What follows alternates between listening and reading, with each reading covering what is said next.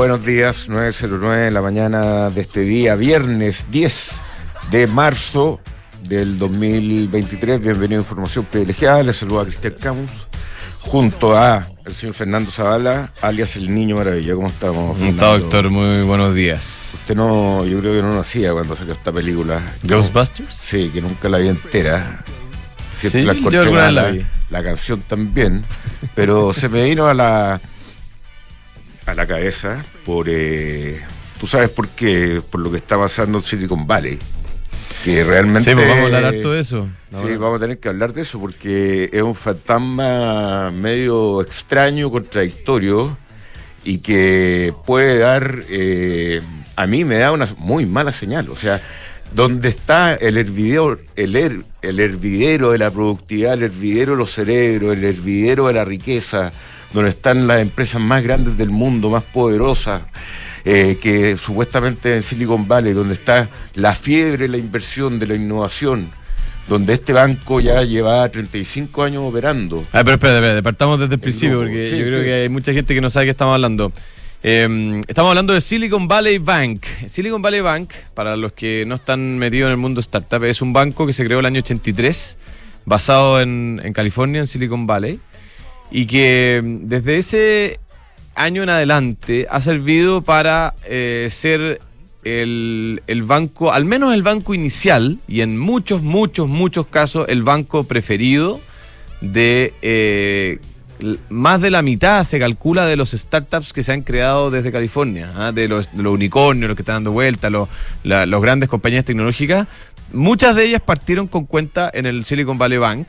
Eh, recibieron su primer crédito, hicieron sus primeras transacciones financieras, eh, sus primeros productos en, este banco. Yo, yo tuve la experiencia de, trabajar ahí. No, no, no de trabajar ahí, pero de abrir una cuenta en Silicon Valley Bank para algún proyecto. Eh, entonces, el, el, Silicon Valley Bank en ese entonces. Es un banco B2B en el fondo, ¿no? Es muy B2B, eh, a pesar de que también tiene cuentas personales, pero eh, estaba enfocado en tener un, proceso de, adquisición de clientes muy adecuado a la realidad de la startup. Entonces era muy, era muy rápido, muy tecnológico, eh, muy hábil y, muy flexible para adaptarse a lo que las compañías estaban haciendo. Hacer la distinción de que es un banco de inversión en el fondo también. Como no, no, no.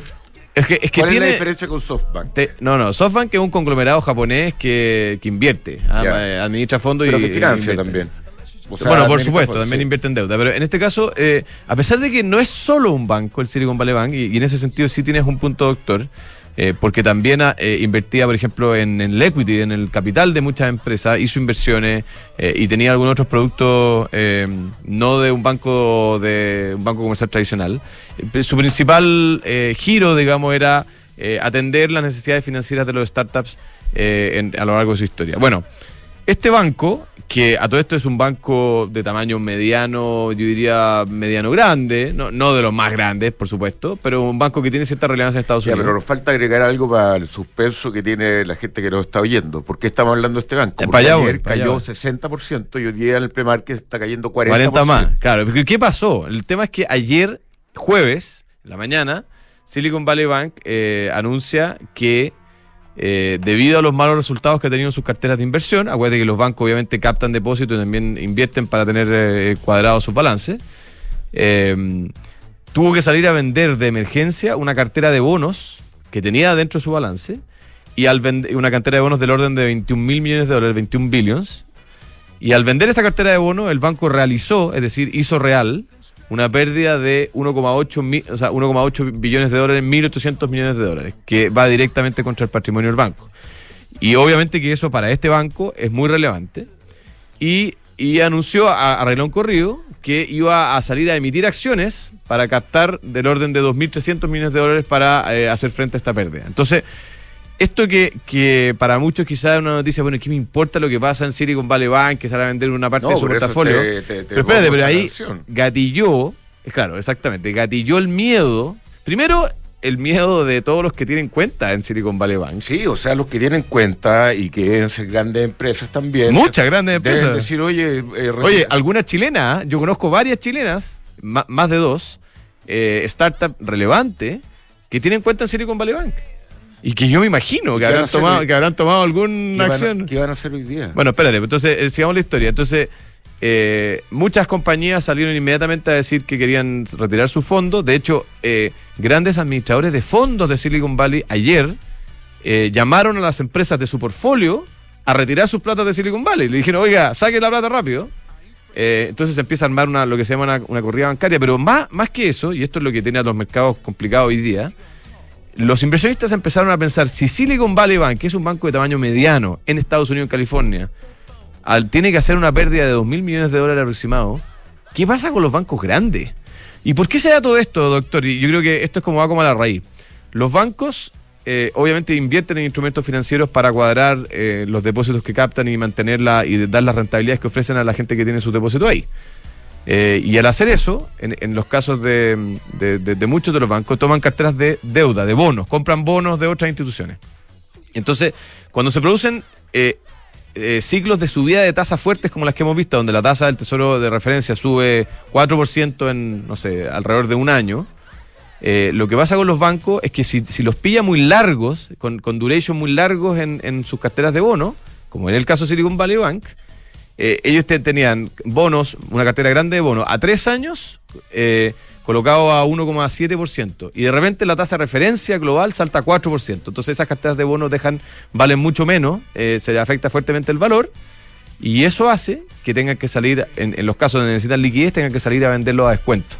Sí, pero ahí eh, ya, toda esa parte Entonces hoy día el miedo, oye, espérate, Deutsche. Bank, Deutsche Bank cayendo 8%, el, el, el índice de, mm, del eh, el Eurostock eh, 50 de bancos cayendo del orden de 6%, entonces Pero los bancos en Estados Unidos están tranquilos. Yo Por el momento- Ban- Bank por el momento sí. JP Morgan, el pre-market cayendo menos de un 1%. claro, el- yo creo que le ha pegado más a, lo- a los bancos europeos que se- son percibidos como más riesgosos. ¿ah? Pero la pregunta que yo me hago, porque eh, estas razones técnicas que también explicaste respecto a, a la Ya, diferencia de tasas que hace que pierda valor este banco, eh, yo me estaba preguntando si es que en la interna de este banco que le presta plata a todas estas startups y que las startups tienen que empezar a funcionar en cierto rato y tienen que volver la plata en algunos casos, eh, hay un problema en el mundo real de SoftBank y no en el mundo financiero. No, pero es que espérate, metiste SoftBank, que no tiene nada que ver con eso. eh, de, eh, de eh, Silicon Valley Bank. Sí, Eh, me ya. confundo todo el rato. Eh, de Silicon Valley Bank, SB. Eh, Sí, ese es B corta, B larga. Sí. eh, ¿Hay algún problema con sus clientes, de que los clientes que les dieron crédito no estén pagando y por eso tenga problemas de caja? No que se sepa, eh, obviamente que ha tenido malos resultados, pero igual no- nada muy distinto al Porque resto también hemos visto que, que el ratio, y tú estás bien metido ahí, el ratio de empresas que están siendo exitosas y están obteniendo eh, eh, resultados, etcétera, todo esto startups, eh, Canguro, Boys y, y toda la fiebre que vivimos que fue muy buena. Ahora este tipo de banco le pasó plata y estas startups finalmente no han hecho app. No, por eso, por eso que probablemente de ahí nace toda la necesidad de liquidez del banco. El problema es que esa, ese problema de, de- riesgo de, de, de de créditos que tú, eh, yo, yo no lo he mirado, pero po- podemos asumir que algo de eso hay, se transforma rápidamente en un problema de liquidez para el banco, porque si todos los, los, eh, tomadores de depósito, los que ponen su plata en el banco, sacan su plata inmediatamente, el banco, así funciona el sistema, no tiene toda la plata, digamos. Oye, y el, el imagina y a, y a su equipo llamando a los, al, al Pareto, al 2080, Claro. diciéndole por favor no saquéis la plata. Bueno, ayer, ayer No eh, la plata, se llama pues. Greg y ayer dijo, le pidió a lo- a por favor a los, a los clientes del banco que stay calm, se mantuvieran calma, que yo creo que es lo peor, la peor manera de mantener la calma. digamos. Cuando tú dices Es que- manténgase en calma, yo digo chuta. Es que imagínate, o sea, puede, si que hay una corrida bancaria hoy día, Contra el que la Silicon Valley Bank. probabilidad es grande contra Sí. este banco, Mm. eh, o sea, tú ya te eh, cerraste la cuenta. ¿Ah? No, claro. ¿La cerraste o no? No, no, sí, Pero yo- si la yo tuviera, yo ¿sacaríais la plata o Yo no? ya la- hace rato que la, la cerré, sí. Si tuviese la plata ahí, la sacaría. Bueno, no sé, habría que estar en, en la situación. Oye, interesante lo que estabas con el Silicon Valley Bank. Déjame hacer un comentario, doctor. Yo no estuve acá el día de ayer. eh, tú sí estuviste, así que ya comentaste este tema. Pero me ha parecido tan mezquina la reacción del gobierno, tan adolescente en muchos casos la, reacción del gobierno respecto del fracaso de la reforma tributaria. Eh, en primer lugar, y esto lo digo yo, es opinión mía, la reforma era pésima. Eh, eso es mi opinión. ¿ya? Por varias razones. Eh, Primero, por el timing. Estamos en un momento de extrema fragilidad global y, y en la economía chilena. Y Sí. le querían meter 3.3% de, de adicional de impuestos que... que va, pa, pa, pa, pa, pa. ¿Qué pasó, doctor? Eh, Algo, se me el- la radio del teléfono. Ya. Oye, la, lo que te digo es que, eh, eh, primero, el timing. Segundo, el foco. O sea, eh, tratar de espantar aún más a las personas que, o a, la- los inversionistas que están con ganas de invertir en nuestro país. Y tercero, una serie de confusiones conceptuales que, que se tuvo en el debate de si esto afectaba o no afectaba a las pymes. De, yo creo que hay- había un desconocimiento grande de, de algunos de los personeros. eh, y, y que en el fondo se, se manifestó en que el debate al final no, no alcanzó la profundidad. Pero bueno, el punto es que los señores diputados, en uso de, su- de sus atributos, decidieron decirle al gobierno que la idea matriz del proyecto no les interesaba discutirla, que no les gustaba. Eh, y yo hubiese esperado, fíjate, un poquito de, autocrítica. Decir, oye, sabes que ya entiendo, no era el momento, la reforma no era lo que quería Chile. No, pero se ahora. habló picado. Habló Bueno, picado. pero es que uno espera más de Y ministros después de Estado. volvió ¿no? a hablar y no se le quitó la pica. Mm. Así que eh, Bueno, no sé, yo, yo considero que eh, la que, que- que en el fondo que la reforma era mala, que se le dio un mensaje claro al gobierno y que lo que a uno esperaría ahora es una actitud de, de decir, oye, ya, ¿qué, qué podemos hacer para pero buscar la algo de reforma ahí se cayó por un tema casual, finalmente. No, no, si yo no creo eso, doctor, Sí. porque el, el que siempre Si se la por- oposición, la oposición dijo siempre todo se el rato que iba a votar en contra. Bueno, por eso, pero, pero, pero el punto es que eh, la- las cosas siempre se caen por temas casuales. Eh, evidente, o sea, siempre se caen porque falta un voto, o dos votos, o diez votos, lo que sea. Pero al final del día a mí me parece que hay un trasfondo en, la- en la- en el debate de que, de que el gobierno no, no- no supo o no logró convencer a nadie de que este era el momento para hacer una reforma tributaria de ese calibre y en, y en esa dirección. A mí me parece que hoy día hay que concentrarse en recuperar la inversión, hacer que la economía vuelva a tener ritmo, a tener eh, empuje, energía. Sí, lo que yo pensaba ahí. Eh, oye, en crear nuevas industrias, y eso lo hemos hablado con la José varias veces en, en el programa de la hora de almuerzo. Eh, es como que a todo el mundo nos sorprendió que de repente la industria del litio de- dejó 5 mil millones de dólares de aporte al Estado. ¿Por qué no nos dedicamos a crear industrias como esa o a sí. potenciar y capaz que no necesitemos reforma Sí, lo que tributaria? decía yo hoy día pensando en la mañana en el auto, incluso decía, oye, en realidad esta puede ser una oportunidad para el crecimiento finalmente, para que la única alternativa para recauda- recaudar más no sea seguir modificando el Claro. sistema tributario, sino que sea enfocarse en el crecimiento, en los negocios, como decís tú. Y hablando de crecimiento de negocios, mercados G, con más de 10 años de experiencia, uno puede transar todo, eh, desde commodities, índices, eh, monedas, acciones directamente, cortos, largos, en eh, la plataforma de Mercados G. Más información y muy buena atención y muy buenas promociones en mercadosg.com. Son unos monstruos de mercado G. Sí. ¿eh? Yo lo ocupo casi a diario, te ¿Sí? diría. Sí. Oye, bueno, tenemos a, a la gente de Book después, ¿ah? pero, Sí. Pero lo voy a. Igual voy a hacer la mención porque me encanta Book. Es un software integral de gestión de personas que te permite llevar la felicidad de tus colaboradores al siguiente nivel, automatizando todos los procesos administrativos en un mismo lugar. Súmate a la experiencia Book, crea un lugar de trabajo más feliz. Visítalos en belargauk.cl. Oye, eh, la modelo Scramble de Ducati es- desde hace unos años ha sido una sensación. Es una moto maravillosa, linda, vintage, taquillera, tecnológica, a la vez elegante. Yo son adquiridos que se me vienen a la cabeza así porque la conozco. Y está en oferta y con financiamiento alrededor de 9 millones y medio, 9 millones 490 la Ducati Scramble. Falcom es una empresa de asset management independiente que se dedica a distribuir, administrar y asesorar inversiones financieras tanto en Chile como en el mundo. Dirigido a clientes institucionales, a family office, a fundaciones y a personas de alto patrimonio. Falcom. Eh, se negocia, en Se Negocia digitalizan el proceso de compras de la empresa para que consiga ahorro, control y trazabilidad de sus compras. Digitalice las compras de su empresa con Se Negocia. Eh, en un estudio de PwC, ¿ah? que saben de estas cosas, 7 de cada 10 directores de empresas en Chile afirman que la ciberseguridad y la privacidad son sus mayores preocupaciones. Ayer en la noche estuve conversando el tema. ¿ah? La ciberseguridad es como el tema de moda hoy día, ¿ah? porque además eh, no mucha gente sabe, pero en, en, PwC Chile son expertos en tecnología, ciberseguridad, digitalización, inteligencia artificial. Visítalos en pwc. ¿Y por qué anoche estuviste conversando de...? Eh, después te cuento. ¿Ah? Después te que me da curiosidad.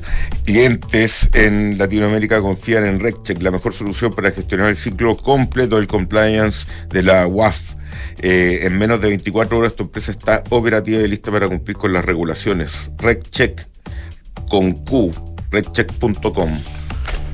Y con Peugeot, solo deberás preocuparte de conducir. Landtrek maneja el resto. Vuelve a la ciudad con las camionetas del León y prepárate para la atracción en todos tus terrenos con su capacidad de carga de hasta una tonelada y tres de arrastre. Cámara 360 grados y pantalla touch de 10 pulgadas. Cosita cotiza, digo, la tuya en Peugeot.cl y comienza marzo con la camioneta del León. Bien. Estamos en contacto con Pedro Quintanilla, director ejecutivo estratega de mercado emergente de UBS eh, Global Wealth, directamente desde eh, Nueva York, tengo entendido. ¿Cómo estás, Pedro? Muy buenos días. De UBS Global Hola, Muy buenos días.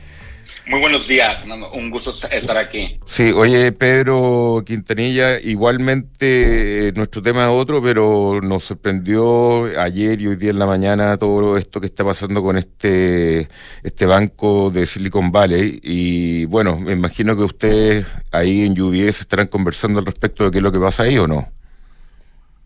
Perdón, ¿en qué sector? ¿En qué sector te refieres? En el, en el Silicon Valley Bank que, está cayendo hoy día un cuarenta y tantos por ciento, que es un banco eh, local de Estados Unidos que eh, al parecer puede llegar y sufrir una corrida bancaria.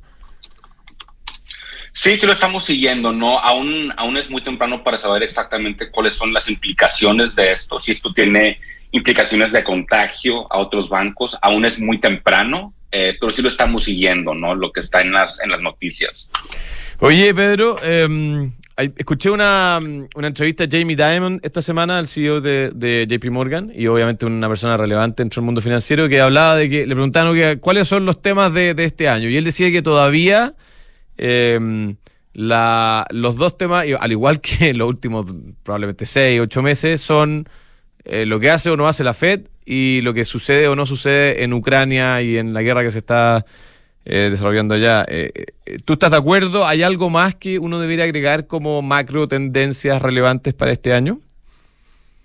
Yo estoy de acuerdo, creo que esas son de las más importantes. Este, el, el mercado, como bien dice Jamie Dimon, aún no queda claro hasta dónde va a subir la Fed las tasas de interés. ¿no? A principios de este año, la tasa esperada terminal de la Fed estaba alrededor del 5%, pero desde entonces hemos visto datos económicos más fuertes de lo esperado, inflación que aunque está bajando sigue siendo muy elevada y está siendo un poquito en, en algunos datos más persistente de lo que esperábamos.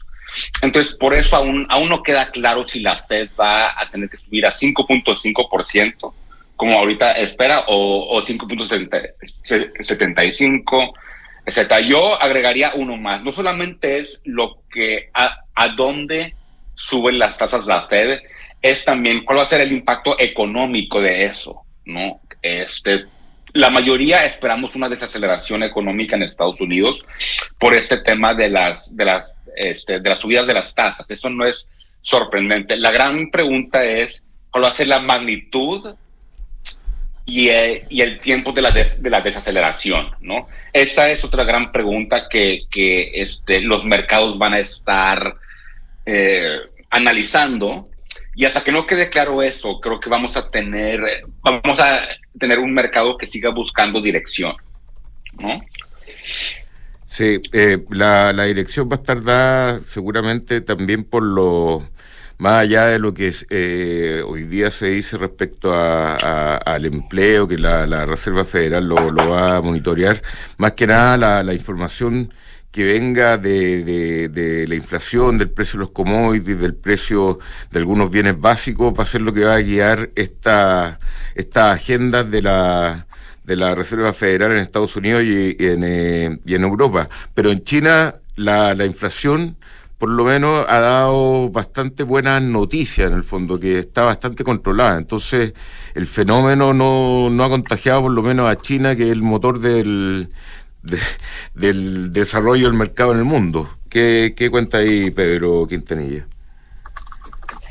Sí, efectivamente la inflación en China este, ha estado mucho más baja. China está en un ciclo más diferente, ¿no? Porque si recordamos, China por eh, temas de, del sector de, de, propiedad y por, y por sus políticas de, COVID del año pasado, tuvieron una desaceleración importante.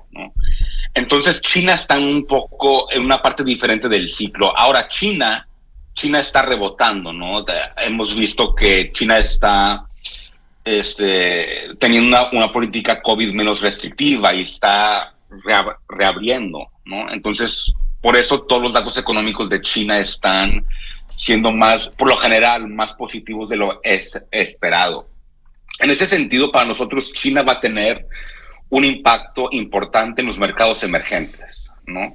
Este, países en el norte de Asia que tienen vínculos comerciales con China, esperamos que esos países tengan un impacto positivo, incluso en los commodities, esperamos que la reapertura de China tenga un impacto positivo en los commodities y que se beneficien países que exportan commodities a China, como Brasil, Chile, Colombia, etcétera. Entonces, si, si, si tenemos el panorama internacional, en el neto pensamos que China puede tener un impacto positivo, este, ¿cómo se llama? En el, en el impacto de, sentimiento riesgo global, ¿no? Por un lado, lo que está haciendo la Fed, sí ha tenido un impacto importante en la versión al riesgo, este, lo, lo, lo, vimos sobre todo después de febrero, pero la reapertura de China sí ha amortiguado hasta cierto punto este, el impacto negativo en los, en los activos de riesgo. Y, y sí pensamos que esta tendencia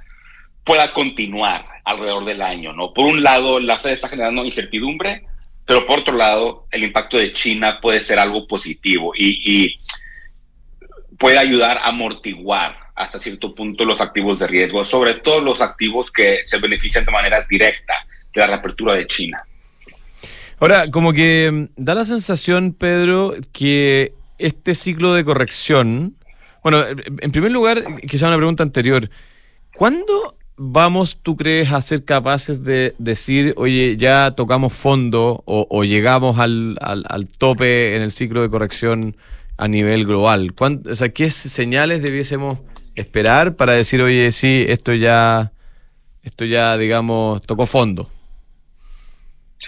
No, es, es una muy buena pregunta. Es es difícil decir que vamos a tocar fondo a nivel global, precisamente porque los ciclos económicos están algo, no están sincronizados. ¿no? Nosotros pensamos que China, de cierta, desde cierto punto de vista, tocó fondo el año pasado y ahorita está viendo que está reabriendo.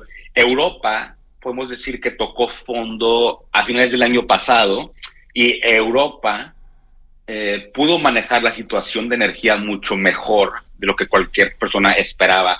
Sí, la actividad económica en Europa sigue siendo débil, pero es mejor o menos mal de lo que esperábamos hace unos meses. Ahora, la gran pregunta es, Europa, digo, perdón, Estados Unidos, ¿cuándo va a tocar fondo? ¿No? Y, los datos económicos en Estados Unidos siguen siendo increíblemente resilientes. Lo vemos en, en el empleo, este, en, en otros datos como este, retail sales, siguen siendo muy fuertes. Entonces, se sigue postergando cuando la actividad económica en Estados Unidos va a tocar fondo. ¿no? A principios del año pensábamos que esto podría ser alrededor de la segunda mitad del año o, durante la mitad del año, ¿no? Y ahora parece más probable que vamos a tener una desaceleración en Estados Unidos hasta finales del año o incluso hasta principios del, del siguiente año, ¿no? Este, pero sigue, sigue siendo muy incierto esto, porque aunque aún no queda claro hasta dónde va a aumentar las tasas la Reserva Federal de, de, Estados Unidos, ¿no? Y hasta que eso no quede claro, no podemos tener certidumbre en cuándo la economía de Estados Unidos va a tocar fondo, ¿no? recordemos que hay un, hay un lag, hay un, hay un tiempo en que pasa en que cuando la Reserva Federal aumenta las tasas y el tiempo que eso toma en impactar al consumidor, ¿no? hay algunos estudios que apuntan que ese, esto puede tomar un año, un año y medio. La verdad es que hay mucha incertidumbre, pero va a tomar tiempo, ¿no? Toma tiempo en que las tasas aumentan y eso aumenta el costo de las hipotecas, aumenta el costo del crédito, aumenta este, los intereses que, tienes que pagar en tarjeta de crédito, ¿no? Todos esos efectos toman un poquito de tiempo en afectar al, al consumidor. Sí, toma un poco de tiempo en afectar y, bueno, está afectando. Esto eh, lo, comentábamos antes y, Pedro, eh, creo que la, coyuntura a veces tiene que, hacernos eh, ver señales de cosas que están pasando y sobre todo de que quizás no la teníamos en consideración como que me explicaba acá Fernando que este banco que está en dificultades y hay otros bancos en dificultades alrededor del mundo también en, en ámbito parecido, de que con esta alza de tasas están echando a perder su, su balance. Y bueno, tenemos el caso real hoy día de este banco de casi 40 años de existencia que hoy día puede, puede desaparecerse que los clientes no le siguen creyendo. Entonces, eh, se ve lo, como lo frágil del sistema de un día para otro, como que no, nos pone en alerta nuevamente que los problemas eh, pueden llegar de donde uno ni siquiera lo espera, porque esperar que el, el, banco Silicon Valley, que era, una locomotora de de, inversión en, en, en, Silicon Valley de nueva tecnología, ¡pum! De un día para otro le vemos una corrida bancaria. Y eso está afectando los cuando... Sí, dime, dime, perdón. No, que eso está afectando también sobre todo a los bancos en Europa y raramente hoy día los bancos en Estados Unidos no se ven tan afectados. Así es, no, no, tienes toda la razón. Y como dicen, cuando hay menos liquidez global, ahí es cuando vemos si los fundamentales de compañías y de países están bien o mal, ¿no? Ahí es cuando descubrimos, como decimos, en, eh, quién está nadando desnudo y quién tiene traje de baño. Como decía Warren Buffett. Eh, cuando, Exactamente. Cuando baja la marea, ahí vamos a ver quiénes tienen traje de baño y quiénes están sin nada. Exactamente, exactamente. No, no queda claro de nuevo si esto es un problema más idiosincrático de, este, de este banco en particular o, de, o si esto refleja un problema más sistémico. No, no, no me queda claro aún y es muy temprano aún para, este, para tener conclusiones tan definitivas. ¿no? Si estamos viendo algo de debilidad en los precios de las acciones de los bancos, este, pero no, no, no, no queda claro aún cuál es el, el si, si es que hay un impacto más macro de esto. Muy bien, eh, Pedro Quintanilla, director ejecutivo de estratega de mercado emergente de UBS Global Wealth Management. Muchas gracias, Pedro. Muchas gracias. Nueva York. Que esté muy bien, ¿ah? Gracias, Pedro. Buen día. Muchas gracias. Un abrazo. Y bueno, que nos cuide algún ser superior de que esto sea una cosa puntual, como siempre se quiere. Claro. Y, no, no sea más allá de esta noticia de, de ayer y hoy día sobre esto, este banco de Silicon Valley. Oye, hay un banco que está muy bien. ¿eh? Santander nos sorprende con una cuenta corriente en dólares que puedes contratar en solamente tres clics. Así de fácil es manejar tus dólares. Contrátala 100% online en santander.cl. Y si estás buscando invertir en una propiedad a ojos cerrados, con Almagro, departamento con excelentes terminaciones, alta demanda de arrendatarios y 45 años de trayectoria que lo respaldan. Y vive una experiencia preferencial en EconoRent. Hay tarifas rebajadas, upgrades gratuitos, días de arriendo gratis y canje de EconoPuntos por CMR. ¿Qué esperas para tener este beneficio? Inscríbete hoy en el programa de cliente preferencial en econorent.cl. Bueno, eh, niño, ¿vio mis anteojos nuevos? Los ve. Ah, los pedí ayer en Mercado Libre Así y me llegaron ayer también. Extraordinario. O sea, después de un par de horas me llegaron los anteojos que necesitaba urgente. Así que Mercado Libre tiene eh, servicio en el día de cosas que usted quizás no espere y todo lo puede hacer también a través de Mercado Pago, la fintech más grande de Latinoamérica. Vamos, ¿no? Vamos. Vamos. Mucho sí. Estamos. Grandes ideas que hoy son realidad. Viernes de emprendedores en Información Privilegiada. Auspicio de Copec Wind la plataforma de nuevos negocios y venture capital de COPEC. Bien, estamos en esta sección con la compañía de Copec, Wind, y eh, vamos a conversar con Santiago Lira, que es cofundador y gerente de desarrollo de Book.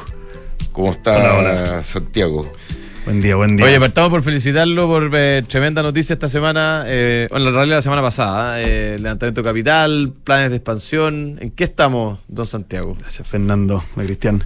Eh, nada, pues haciendo, haciendo lo que estamos haciendo día a día nomás, innovando, mejorando nuestra plataforma, dándole un servicio extraordinario a nuestros clientes.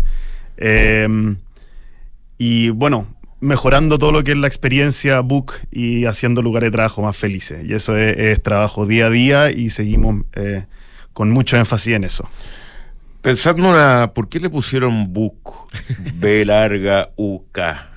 Eh, ¿Por book como que suena por libro o, o por Sí. dónde venía? Ah, me, me- me gustaría que, que tenga más significado y una historia más sexy, pero, pe- pero la verdad es que eh, queríamos una palabra corta, que sonara bien.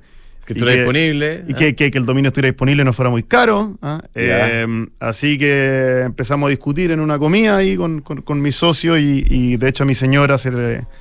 Ah, tu señora se A metió? mi señora, sí, se le Bueno, ocurrió- ¿le- ¿y le pagaron el derecho de autor a la.? a la- eh, no, no todavía. No todavía. una copa más Ah, claro.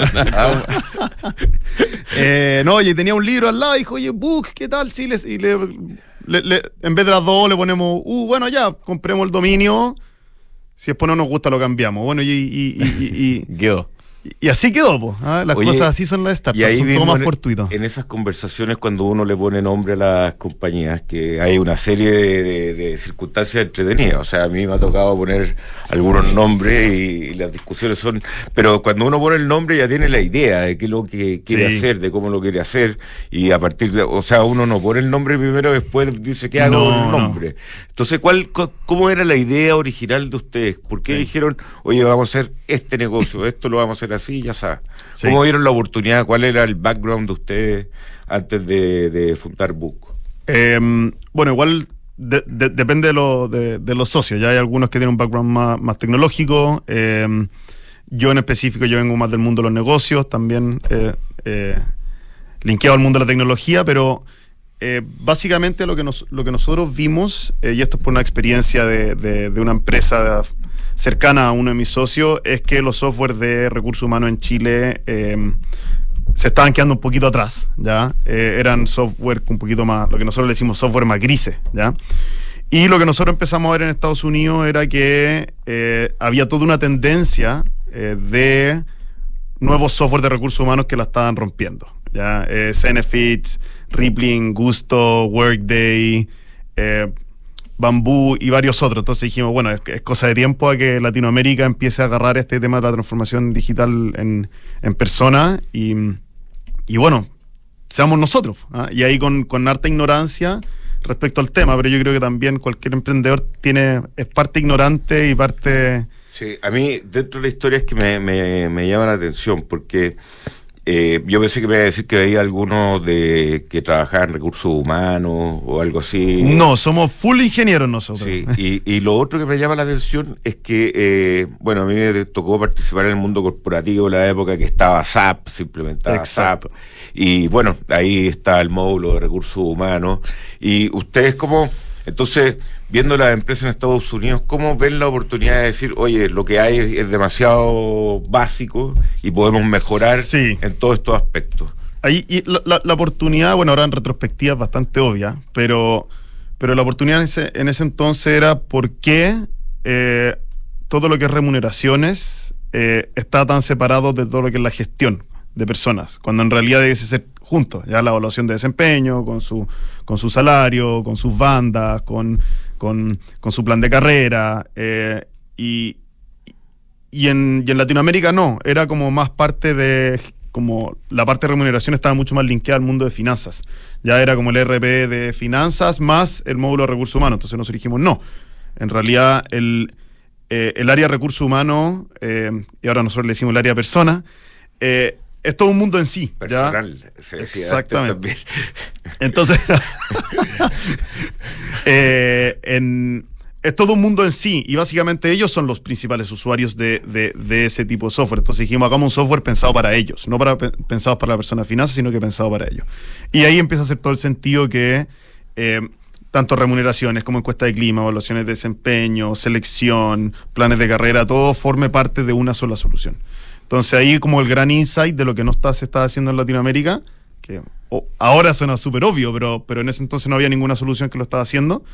Eh, y dijimos, eh, nuestra, nuestra primera versión del software, bueno, tenía remuneraciones básicos, evaluaciones de desempeño básico y encuesta de clima básico. Y eso fue como nuestro, el, el- primer producto que sacamos al aire. Oye, te lo- se, lo preguntamos a Enrique Guesa la semana pasada, se lo- te lo pregunté fuera de micrófono también, pero te hago la pregunta al aire. ¿Por qué en Chile tenemos los cuatro grandes eh, actores de, mm, de tecnología para recursos, para personas o recursos humanos, como lo queráis llamar? eh, Al mismo tiempo, digamos, Sí. de, de por qué de repente nos convertimos en los reyes de la digitalización de este tema en Latinoamérica y quizás para el mundo. ¿ah? Porque Sí. tenemos cuatro empresas muy notables, Bus quizás siendo la, la, la más grande, porque está Santiago acá, pero las otras también grandes Y son todas buenas, son ¿ah? todas buenas. muy buenas. ¿Qué es lo que pasó? Eh, yo, yo lo atribuyo a dos, a dos grandes factores. ¿ya? Eh, ahora que nosotros estamos operando en Perú, Colombia y, y- y México, no- nos hemos dado cuenta que, que en Chile principalmente la, la demanda nos llevó a eso. O sea, la- las empresas acá en Chile han estado demandando, yo diría, como desde el año 2013, Estaba la necesidad 2014. antes. Ah. Estaba mucho la necesidad de decir, oye, necesito mejores herramientas para mejorar la gestión de personas. Y si tú veías en Perú, Colombia, recién eso está ocurriendo ahora. ¿ya? Y, y en Perú y Colombia están surgiendo algunas startups de recursos humanos em, relacionados a ese rubro. Entonces yo creo que es como un, un tema de timing de mercado que te empieza a forzar a hacer eso. Eh, y lo otro también que, eh, a diferencia de otros, de otros software, em, los actores globales les cuesta mucho meterse en Latinoamérica. Entonces, muy, eh, el tema de recursos humanos es muy, muy propenso a que hayan buenos actores locales. ¿ya? Entonces, esas dos combinaciones se, se dio que muchas startups en, en Chile, versus, versus todo lo que es RP, que ahí hay actores globales muy, muy, muy importantes, o CRM o ese tipo de, de software, eh, esos dos factores yo los yo lo atribuyo. Yo creo que hay, hay, hay varios más, como, como la presencia de, de, de- de payroll, todo lo que es manager, y, y- y yo creo que también estamos aquí sobre el hombro de un gigante. O sea, también venía mucha innovación desde antes que nosotros estábamos, que, que también estaban llevando la batuta. Oye, y, y, mm, ustedes, bueno, la, subimos hace algunos días que acaban de levantar una nueva ronda eh, a una valorización tremenda, que felicitaciones. Eh. ¿En qué están, digamos? ¿Qué es lo que viene por los próximos 12, 18 meses? ¿Para qué, van a- ¿Para qué van a ocupar la plata? Sí, em, Eh, ¿Tienen cuenta en su, Ex- eh, La, te- la tenemos bien diversificada, Ah, ya. eh, afortunadamente, ¿ya? Así que, mm, sí, temazo eso. El, em, mira, nosotros no, no nos gusta pensar como en grandes hitos, ¿ya? Nosotros pensamos más bien en un continuo, ¿ya? O sea, hoy día nosotros tenemos uno de los equipos de tecnología em, más grandes de, de- de Chile, ¿ya? Un equipo de tecnología ¿Cuánta más... gente de desarrolladores trabajan con ustedes? Son 300 personas entre producto y tecnología. Increíble. ¿ya? Y eso nos permite que al final no sea un gran paso, sino que semana a semana estamos haciendo, no sé, más de 20 cambios y mejoras en la plataforma que impactan directamente en la satisfacción del cliente, en poder abordar nuevos mercados, en poder abordar cada vez empresas más grandes. O sea, nosotros estamos también súper en el sector eh, enterprise, ¿ya? Y somos yo creo los pocas startups que estamos sirviendo ese sector gracias a esa velocidad. Entonces, básicamente vamos a ocupar gran parte de la plata en seguir innovando, seguir manteniendo eso, traer mejor gente, traer mejores desarrolladores, y eso implica también ser bastante más agresivo en la penetración de Perú, Colombia y México em, con un mejor producto. Em, y lo segundo, también invertir fuerte en experiencia y en servicio. O sea, nosotros básicamente estamos optimizando por tener el mejor NPS que se pueda, porque nuestros clientes se quedan mucho, mucho tiempo y se, nos refieren mucho. ¿ya? Entonces, gran parte de esa plata también va a ir en mejorar esa experiencia, en que los clientes vivan una experiencia extraordinaria. Normalmente están acostumbrados los, cli- en, el mundo de RP y, de recursos humanos, uy, tengo que implementar un, software y empiezan como con un susto y con una taquicardia y dicen, oh, esta cuestión se viene, se me viene la noche. Bueno, estamos tratando de cambiar un poco ese paradigma, em, mejorando toda la experiencia casi que desde, desde la venta. ¿ya? Entonces, como que no hay grandes hitos. Lo que sí vamos a empezar a trabajar en Brasil, pero eso se va a empezar a traducir más eh, hacia el año 2025 porque eh, para empezar a crecer fuerte en un país necesitáis confianza, necesitáis generar eh, un track record de buenos clientes, con casos de éxito. Entonces eso va a demorar un poco. Entonces yo diría que la mayor parte va a ser innovación y servicio. Oye, ¿cómo estar en la, en la etapa de, de desarrollo por países? O sea, en Chile están medios consolidados, ya la, Sí. la, la, la operación se sostiene, eh, en, en Perú están introduciéndose. ¿Cómo, ¿Cómo es más o menos la matriz Sí, de...? bueno, en Chile hoy día, eh, así como más o menos, estamos procesando como un 10% del payroll de Chile. Ya. Ya. que eso nos está haciendo, creo que somos los líderes, ya, o si no, cercano a ello.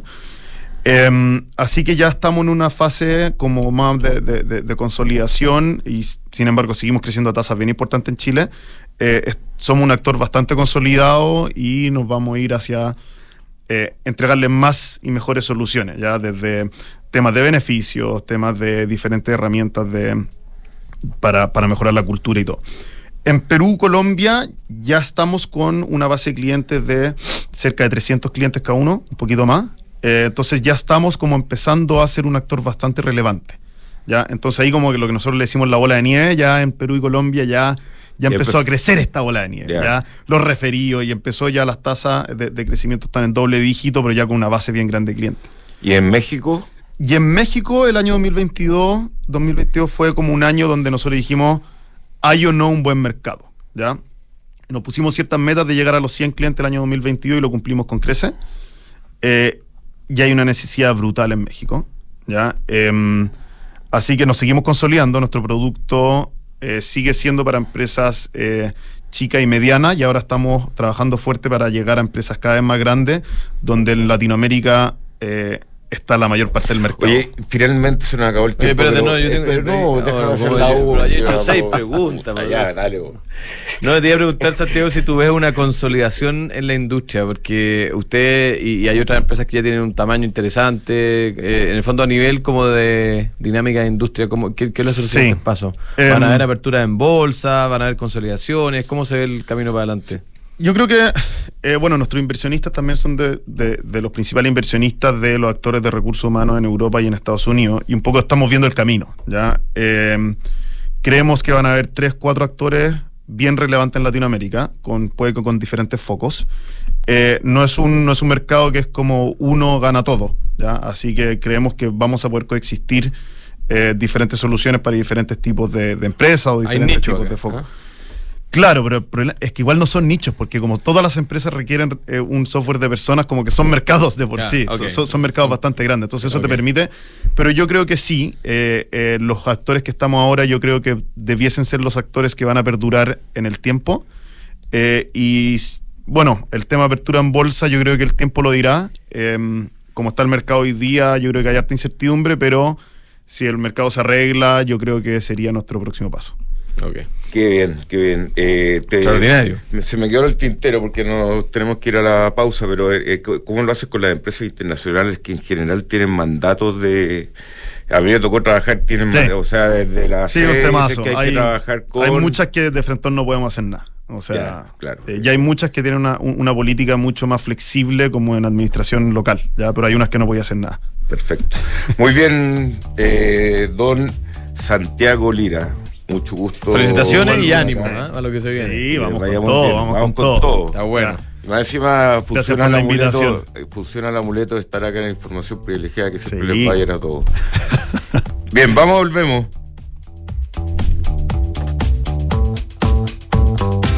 Cotiza y licita las compras de tu empresa con Cenegocia. En Cenegocia digitalizamos el proceso de cotizaciones y licitaciones para que las compras de tu empresa sean rápidas, consigas ahorros y tengas total trazabilidad.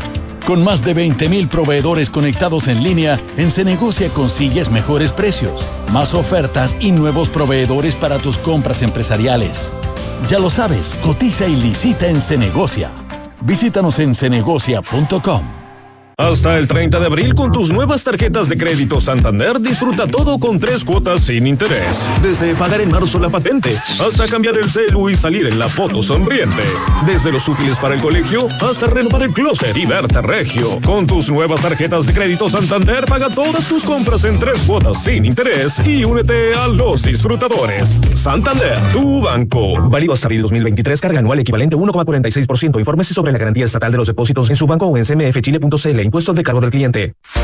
De ahora en adelante, podrás pagar en restaurantes con un código QR sin tocar dinero ni máquinas, comprarte tus libros de estudio con descuentos, cargar tu celular sin salir de casa, aceptar todas las tarjetas en tu negocio o cobrar con un link de pago. Por eso y muchísimo más, de ahora en adelante Mercado Pago, la fintech más grande de Latinoamérica.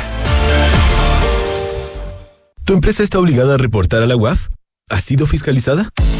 RegCheck es la mejor solución para cumplir con la regulación WAF, proteger la reputación de tu negocio y directores, agilizar procesos comerciales y cumplir con las mejores prácticas ESG. Fácil de implementar, 100% digital y en la nube. Todo por un conveniente fee mensual.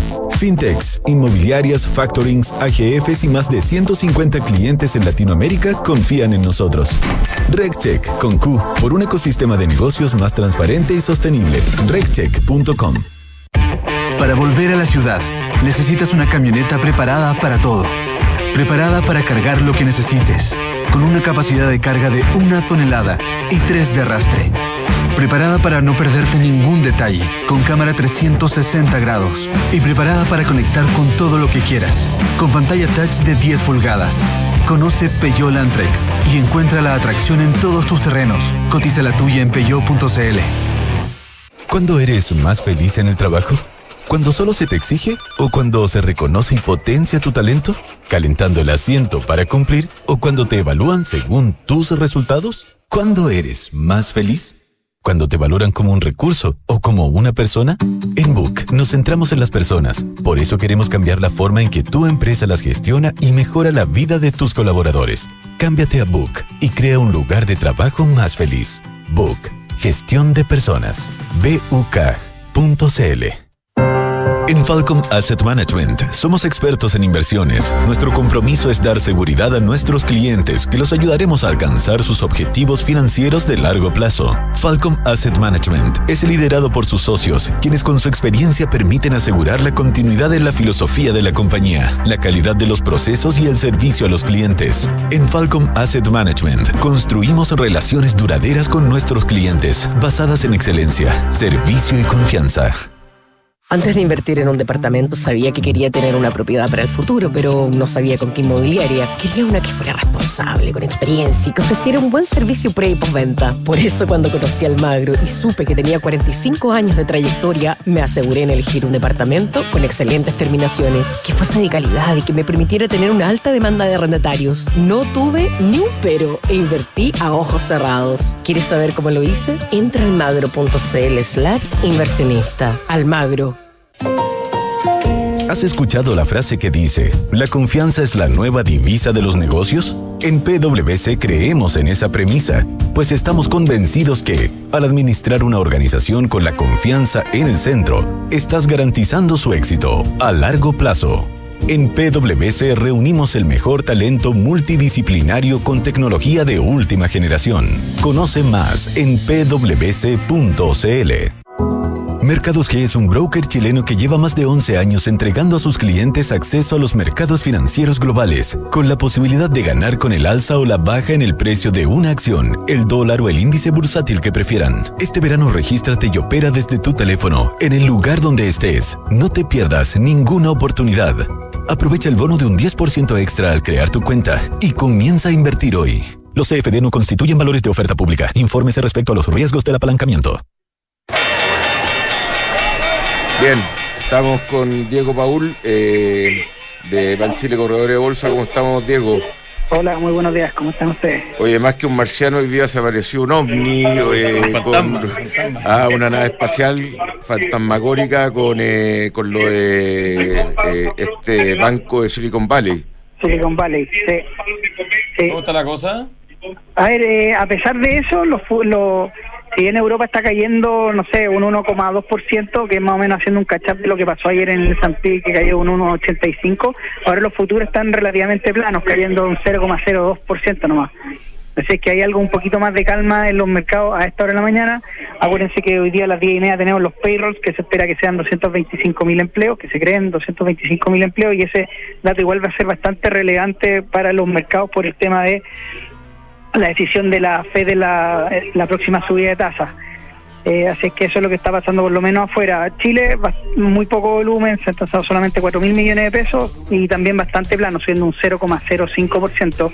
La, de las que más suben está LTM, que reportó el día de ayer, está subiendo un 4% con 1.400 millones de pesos.